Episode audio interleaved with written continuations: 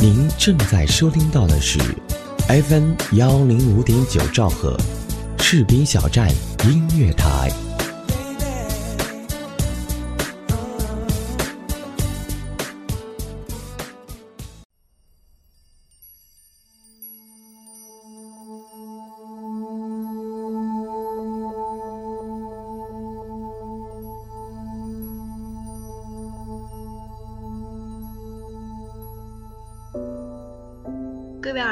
大家晚上好，这里是 FM 幺零五点九兆赫士兵小站音乐台，我是城市夜未央的主播一航。今天我们故事的主人公是消防员。二零一五年一月二日十三时许，哈尔滨市道外区太古头道街。北方南薰陶瓷大市场的三层仓库起火，晚上二十二时许，持续了九个多小时的大火导致仓库的第三层烧空。突然的塌方将正在二层的救援消防战士压在了里面。一月三日上午，哈尔滨市政府召开的全市安全生产会议。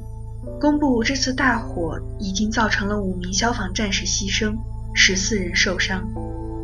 牺牲的五名消防战士身份已经确认，年龄最小的十八岁，最大的二十二岁。十八岁，刚刚入伍，刚刚下连一个月。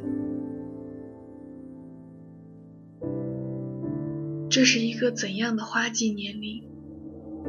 可是就是这样的一场大火，夺去了赵子龙这个只有十八岁孩子的生命。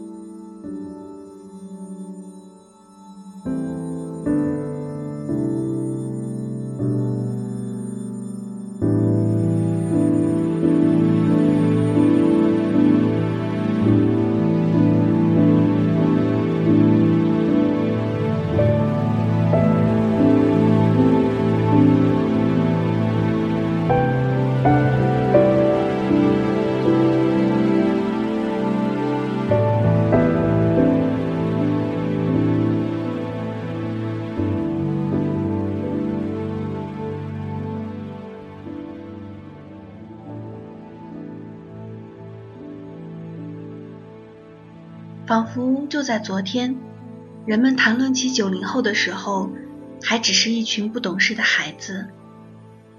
但是，不知不觉间，在时间的追赶下，这群孩子走出了校门，走上了社会。在咱们中国，实行的是兵役消防制，消防员是正在服役的军人。由于义务兵的服役期为两年。所以，奋战在火灾一线的消防战士大都是年轻人。九零后是目前中国消防部队的主力军，他们时刻面临着复杂的状况和死亡的威胁。无论何时何地，只要警铃一响，他们就得丢下一切出去灭火。战友之间比亲兄弟还亲密。因为只有战友才会伸出手，在火场里拉你一把。你从他们年轻的脸上轻易看不出与同龄人的差别，但穿上消防衣，他们就是这个国家最忠诚的卫士。余杭消防大队临平中队的蔡指导员告诉我，队里共有二十六名消防战士。其中九零后就有二十四名，占总人数的百分之九十二点三。而如今，这个群体还将担起消防的重任。有人会问，这是怎样的一个群体？是如何担起消防工作的？他们的生活里又有哪些喜怒哀乐呢？今天一行的故事里都会告诉你答案。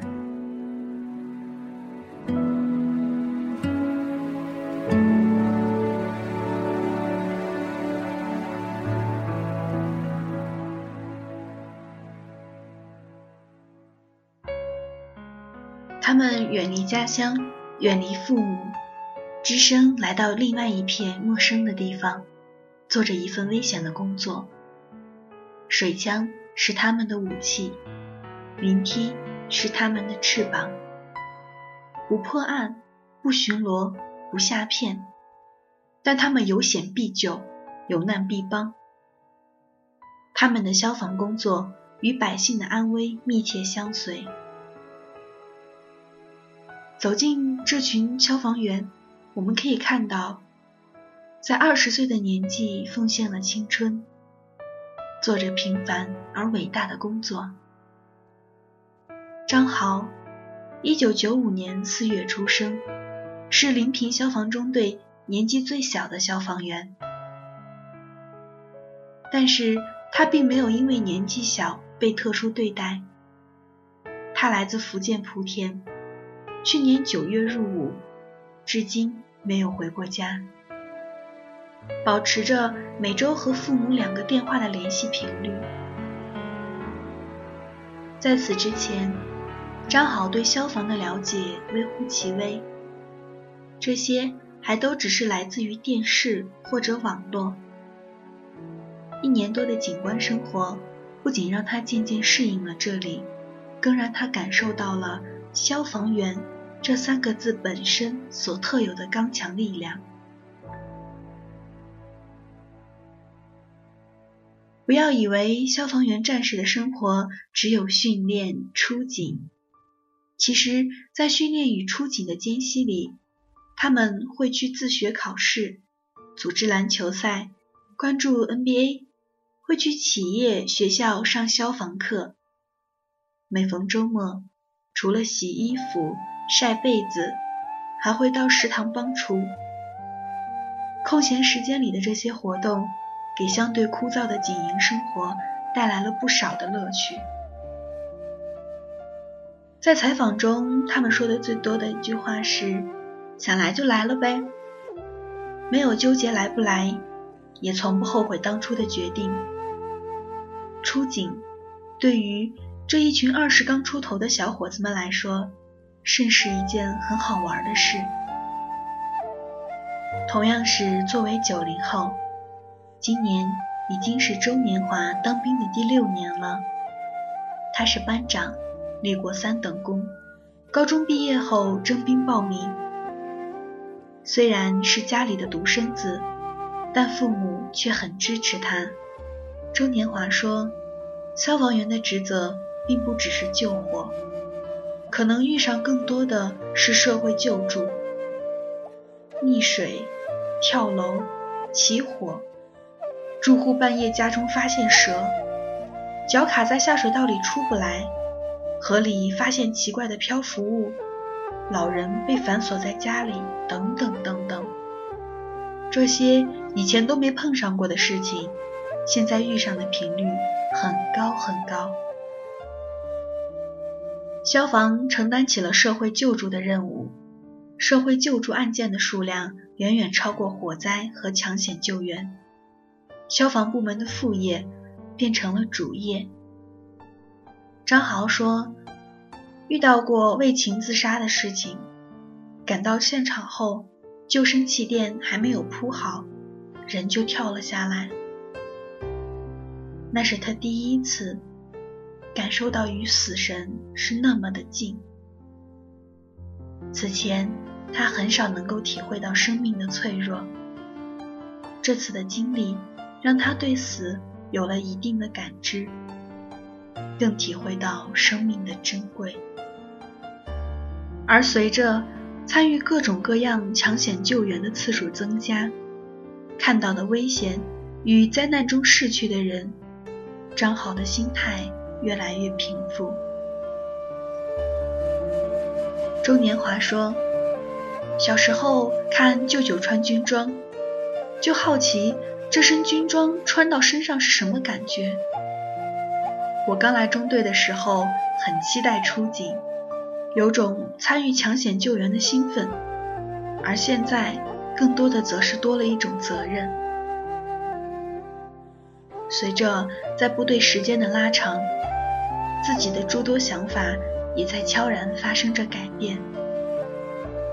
去年三月，周年华报考了成人大学。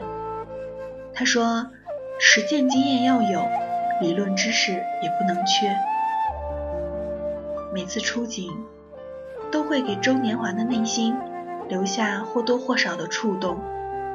周年华说：“在火场救援时，救人、灭火、疏散群众都是同步进行的，到处都是浓烟，根本看不到哪是哪，有种孤立无援的感受。正是这样的感受，让他现在内心总会以换位的思考去考虑火场中等待救援人的孤独感受，也因此让他自己心中。”增添了更深的一层责任感与使命感。正是因为如此，周年华面对退伍，还是选择留了下来，继续在消防警营里锻炼自己。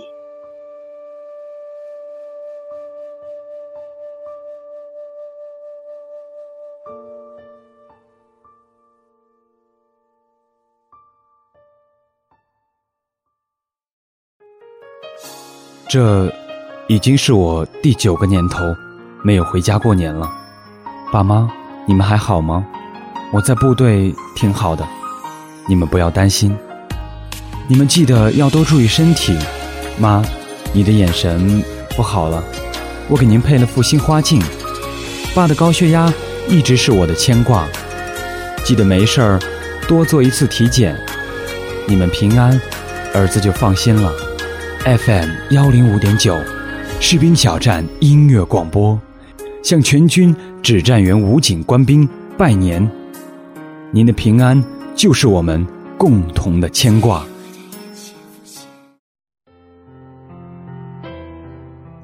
这里是 FM 幺零五点九兆赫士兵小站音乐台，城市夜未央，我是主播一航。一航的好朋友也是消防官兵，有时候在和他聊天的时候，他有时候会跟我说：“哎，别人一听我是消防，都不乐意跟我处对象了。”然后我会问他：“你当时是怎么想的选消防的？”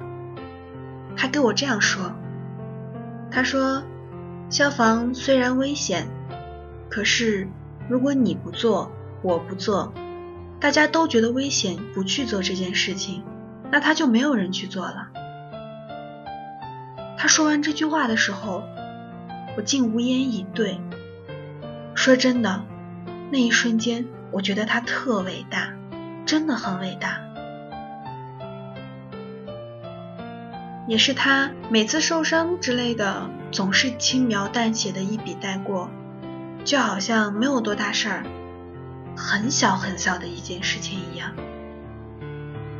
我记得小时候上小学，我第一次接触军营的时候也是消防。我们小学二年级去消防部队参观学习，近距离的体验了一把作为一个小小消防员的感觉。穿上那厚厚的消防衣，还要求速度。还有大水枪，好沉好沉。还有就是在到处都是布满烟的房间里，完全找不到自己的同伴的时候，那份孤独感、无助感，是我这辈子都不会忘记的。也就是那短短的一周体验时间，对于当时到现在的我来说。对于消防员的评论只有两个字：伟大。我再也找不出比这两个字更合适的词语去形容他们。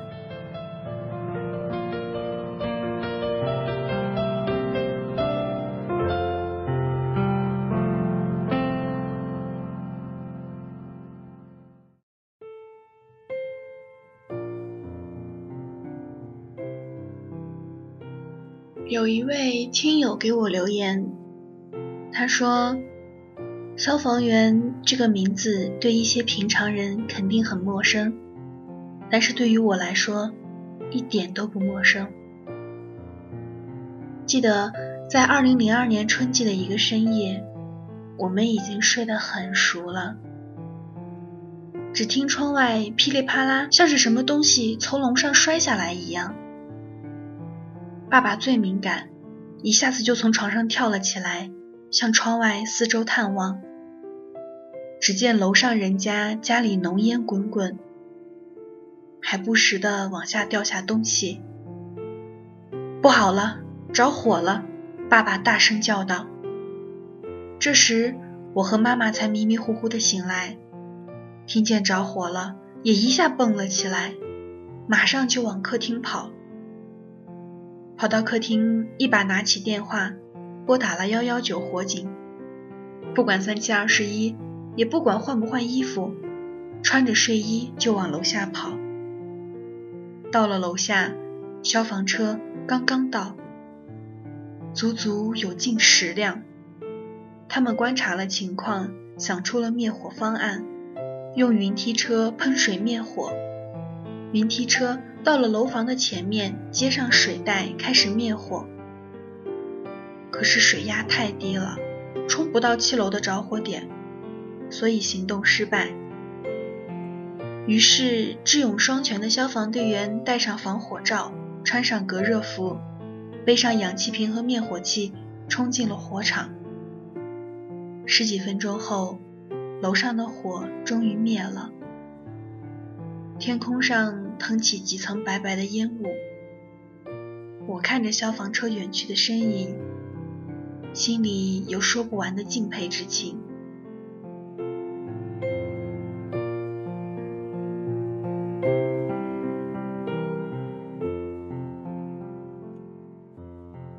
一个衡阳的听友给我私信了这样一个故事。记得二零零四年的冬天，衡阳的一栋很高的居民楼着火了，而房间里有很多人被困。消防部队得到消息，马上派出二十多辆消防车赶往出事地点。消防车赶到的时候，楼上还有十多个人，其中有一名妇女。和一个一个多月大的婴儿，可火势越来越大，消防部队马上派出二十名消防队员去楼上解救被困人员。被困的人全都解救出来了。二十名消防战士又到楼上去查看是否还有被困人员。可就在这个时候，灾难发生了，楼房突然倒塌了。二十名消防战士被埋在了底下，外面的人用吊车挖了一天一夜，最后挖出了他们的尸体，而那二十名消防队员已经不省人事了。这位听友说，经历过那件事以后，他从心底里被感动，消防队员。那勇往直前的形象永远留在了我的心中。我下定决心，一定要做一名消防战士，来保护人们的安全，为人民服务。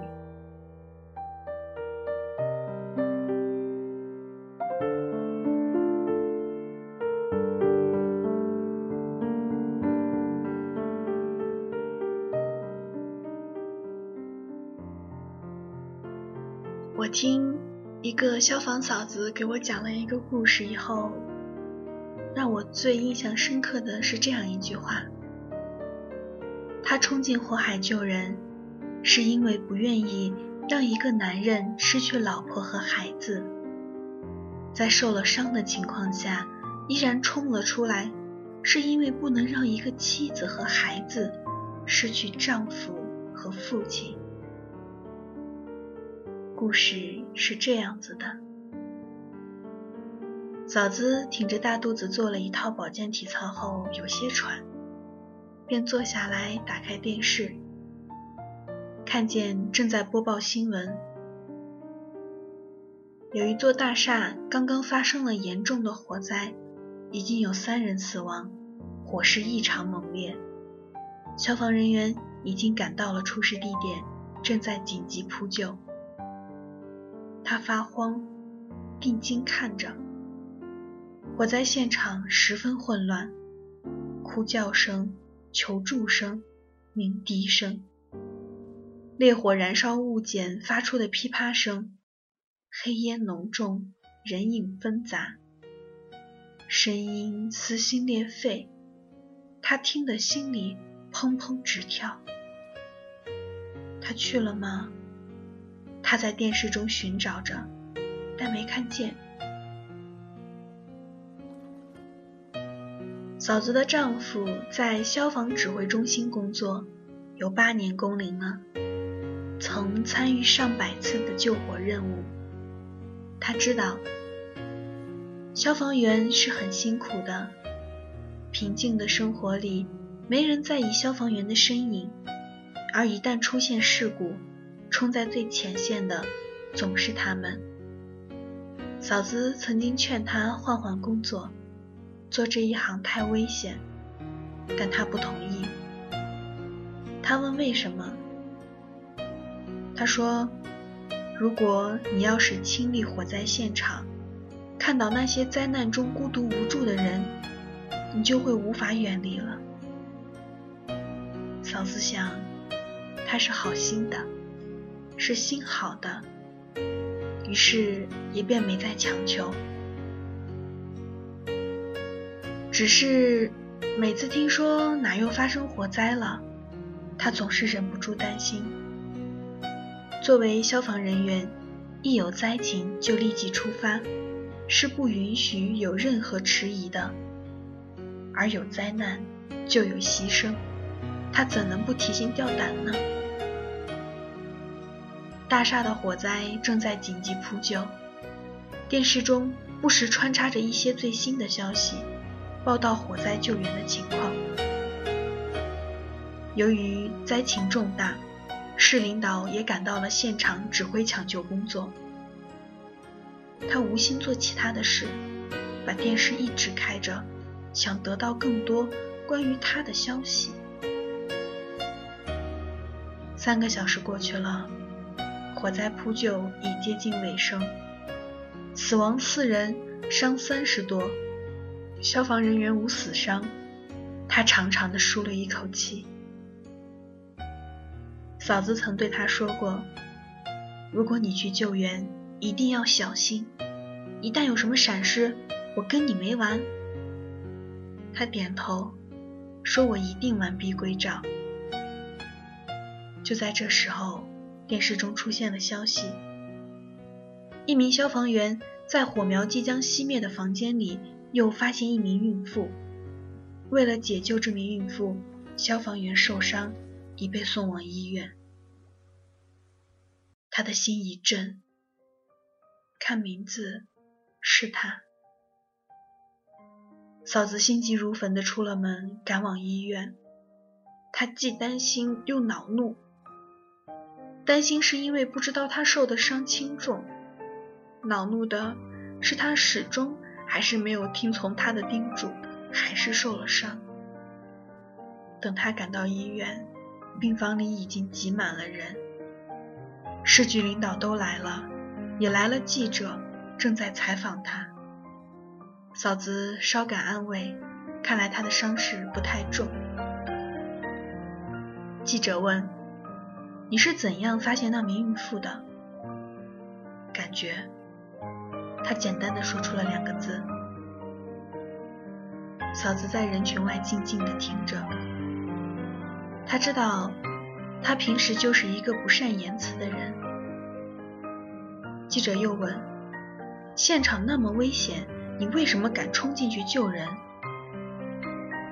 因为我不愿意让一个男人失去老婆和孩子。可是你也是受了伤的。你是凭着什么力量出来的？记者感叹道。他没立即回答，仿佛是平静了一下心绪。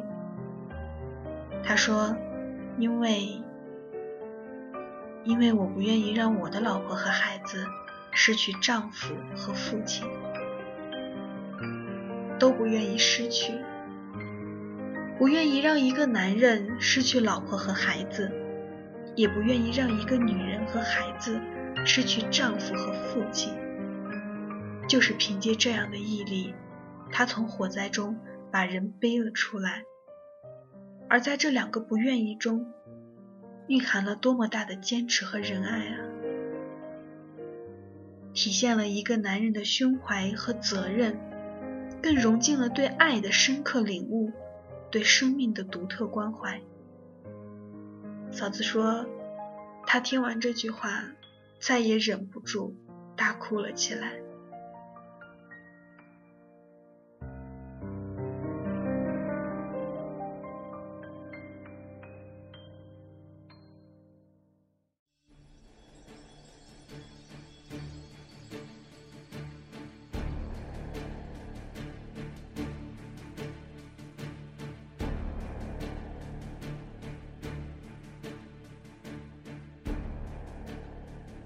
二零一零年七月二十日，大连消防支队战士张良在海面处置输油管道爆炸事故后续工作的时候，被巨浪吞没，不幸牺牲，年仅二十五岁。二零一三年一月一日，杭州市萧山区三名消防官兵救火中不幸牺牲。陈伟，二十一岁。战友在他的遗物中发现了一张要寄给父亲的明信片，写着“祝元旦快乐”。尹进良，二十七岁，刚与妻子登记完婚。尹智慧，十九岁，父母用尽积蓄，刚刚为他盖好新房。二零一三年十月十一日，北京市石景山区一商场发生火灾，消防员刘洪坤主动请缨，与战友刘洪奎进入火场侦查。谁知火势蔓延，建筑物突然坍塌。面对两具相拥而去的遗体，众消防员跪别，哭声一片。二零一四年二月四日，大年初五，上海宝山区一厂房突发火灾，在扑救中仓库坍塌，两位九零后消防员陆晨、孙洛洛不幸牺牲，其中孙洛洛只有十八岁。面对找到的遗体，战友痛哭，还记得。一家餐厅发生火灾，煤气罐正在冒火。紧急关头，消防战士抱起冒火的煤气罐，冲出了火场。还记得火灾救援中，消防员冒险取下呼吸器面罩给两个被救的孩子戴上，自己憋着呼吸救人。还记得。听说一名患白血病的孩子喜欢消防车，消防官兵们在孩子生日时集体演戏，帮孩子圆了当消防员的梦。还记得，二零一四年五月一日，上海两名消防员受轰然和热气浪推力影响，从十三楼坠落牺牲。还记得。他将两名战友推出急流漩涡，自己沉了下去。可知，他的孩子马上就要出生了。还记得，消防战士卢亮在救人时遭遇二次塌方掩埋牺牲。当遗体被找到的时候，仍保持着托举战友的姿势。还记得救助女婴的陕西呐喊歌吗？他们是真正的英雄。此刻，无论你在哪儿，让我们一起向无私无畏的消防战士致敬，向消防英雄致敬。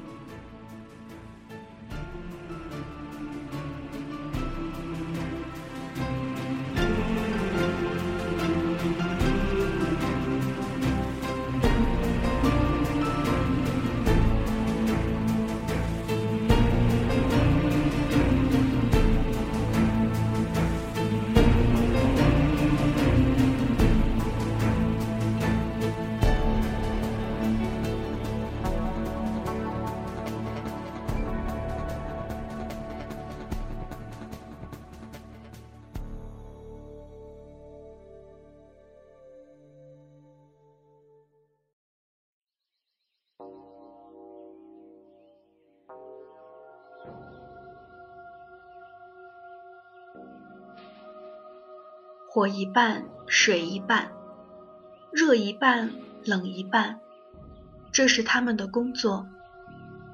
饭吃了一半，澡洗了一半，方便了一半，睡觉了一半，梦做了一半，这是他们的生活。训练场一半，火场一半，生一半，死一半，这是一名消防员的风采。没有高薪，没有后路，也没有太多的鲜花和掌声，但有人民的赞美，有祖国的召唤，有高山为之呐喊鼓舞，有长江为之骄傲欢呼。他们不为名，也不为利，因为他们深爱着这身橄榄绿，深爱着熠熠生辉的肩章。这就是一名普普通通的消防战士，他们总是在人民最需要的时候挺身而出。在火魔地带，楼房被烈火烧空，楼房随时坍塌的可能；在一墙之隔的煤气罐猛烈爆炸，他们幸运地躲过一劫。不管在任何情况下，他们始终紧握着水枪，与火展开殊死搏斗。保卫人民的生命和财产是他们肩负的责任，责任重于泰山，他们铭记在心。四十摄氏度的炎炎夏日里，冒着高温酷暑，他们穿着厚厚的防化服，第一时间冲锋陷阵，在抢险救援高速路口事故现场，处理化学物品泄漏。这是一项十分危险的工作。高空、井下、河里，每一次接警出动，都面临着生与死的考验。零摄氏度的天寒地冻里，他们那双被冻麻的手，始终紧紧地握着水枪，手掌开裂的血与水融为一体，从不曾喊一声痛，并不是不痛，因为他们的心中深深地装着国家和人民。保卫国家和人民生命财产安全是我神圣的责任。他们用手中的水枪谱写着坚定不移的誓言，以青春和生命的代价塑造了无数个不凡与伟大。那就是永远做党和人民的忠诚卫士，就是做人民生命的保护神，赴汤蹈火。尽显英雄本色，奉献爱心，更展铁汉柔肠。